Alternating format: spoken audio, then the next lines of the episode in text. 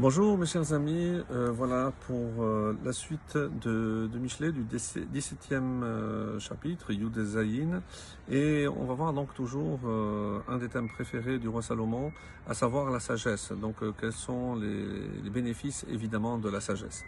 Alors voilà le est arrivé au verset Kaf Dalet le 24 qui dit Et pene mevin chorma, un homme, l'homme intelligent la sagesse est peiné devant lui. Donc on doit donner un sens pour que on puisse comprendre euh, ce que le roi Salomon veut dire.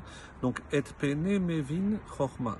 L'homme intelligent a la sagesse devant lui. Ve'ene kesil bikse aretz.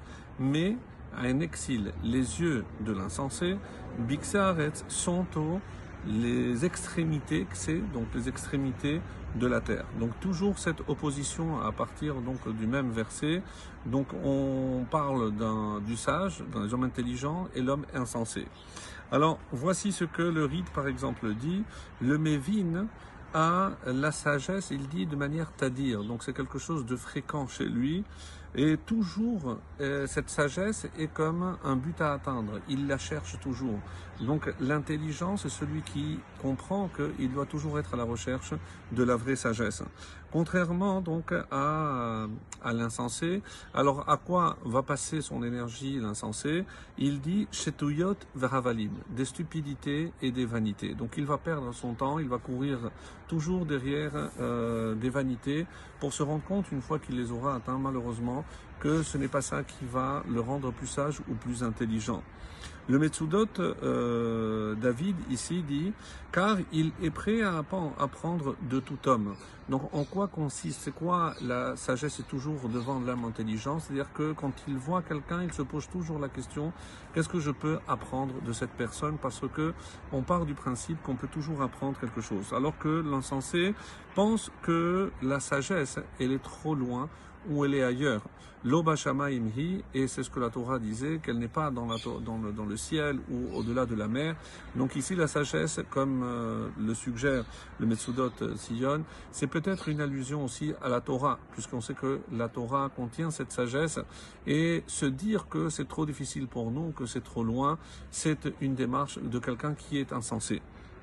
Le Radak dira l'insensé toujours est mutarot, c'est-à-dire, et c'est intéressant, parce quoi on reconnaît un insensé, c'est ce qu'il cherche toujours ce qui est facile, tout ce qui est euh, accessible. Ou alors, on aurait pu dire, donc il cherche aussi le bénéfice immédiat, il n'est pas prêt à investir. Kaf He, le 25. Kaas le aviv ben kesil ou memer le yolato. Donc, euh, Kaas le aviv ben kesil, un fils insensé, et Kaas.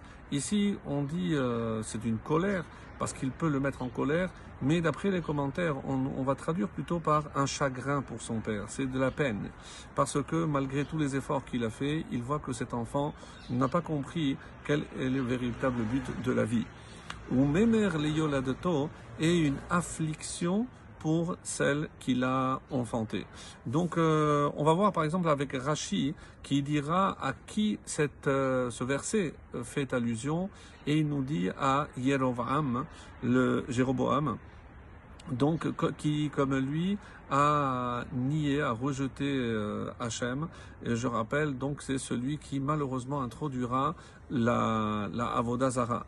Le Gaon de Vilna, il dit aussi à quoi ressemble donc le le karas, pourquoi il compare d'une part le karas, la, la colère, et d'autre part Mered, donc c'est euh, la révolte. Et il a une très belle explication, donc euh, le, le de Vilna, en disant que le karas, c'est pourquoi le père se met en colère, en colère parce qu'il voit son fils sorer. Sorer, c'est-à-dire il rejette les mitzvot assez.